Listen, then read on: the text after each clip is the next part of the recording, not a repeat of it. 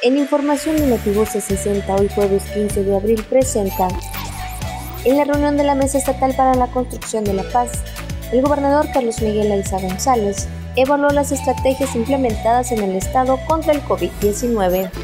Este jueves México recibió el sexto embarque de Sinovac Life Sciences con 500.000 dosis de vacunas envasados contra COVID-19, así como el vigésimo cargamento de Pfizer BioNTech con 487.500 biológicos.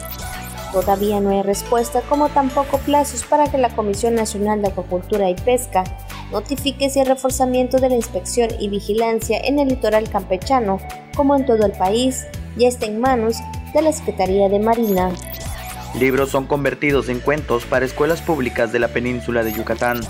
Hoy, 15 de abril, Día Mundial del Arte. Notivoces 60.